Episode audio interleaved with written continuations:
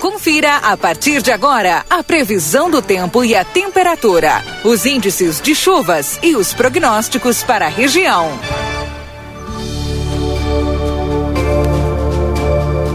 Nome de Ricardo Perurena Imóveis, na 7 de setembro, 786, Tropeiro Restaurante Choperia. Siga as nossas redes sociais, arroba Tropeiro Choperia, acompanhe a agenda de shows. João Goulart, 1097, esquina com a Barão do Triunfo. Luiz Fernando Nartigal, com a previsão do tempo aí para esse fim de semana. Olha, aquele friozinho que tu anunciou para ontem de noite, chegou, viu?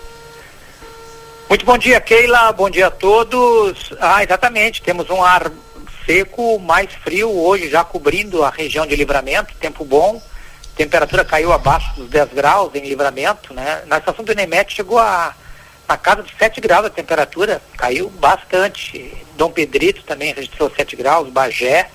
Ali na Zona Sul, região de Erval, Pedras Altas, extremo sul ali da zona do, do estado, é, quase junto à fronteira com o Uruguai, é, chegou a 4 graus a temperatura. Então tem um ar bem frio sobre o Uruguai. É, tempo bom, né, em livramento, vamos ter aí é, predomínio do sol hoje e situação que deve se manter com tempo bom para o sábado, né? Nós vamos ter instabilidade na parte norte e leste do território gaúcho, mas na região de livramento o tempo seguirá bom no, no sábado. É, hoje é bom que se diga, durante o dia é, a temperatura sobe, mas não muito em função do ar frio, vai ter um ventinho sul, né? Aí, e máxima à tarde, muito possivelmente em livramento ao redor aí dos 20 graus, né? É, 20, quando muito 21 graus. Depois da noite volta a cair a temperatura.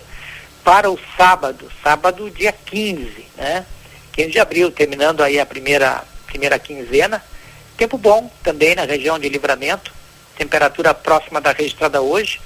E no domingo é que tem um cenário favorável para alguma precipitação mas é chuva esparsa. Olha, a possibilidade, se tiver precipitação é, em poucos pontos, uma, uma, uma, uma, chuva fraca, eu diria que na maior parte da região não chega a chover. E depois, na segunda-feira também pode ter aí, vai ter alguns períodos de maior nebulosidade, mas dificilmente vai ter alguma precipitação. É, semana que vem, predomina o tempo seco com noites e madrugadas frias, viu?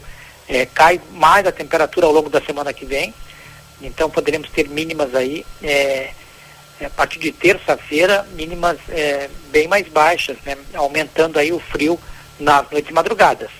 Keila. A vida, então vai, vai esfriar mais. É, as noites madrugadas vão ser mínimas mais baixas na semana que vem, muito possivelmente a partir de terça-feira.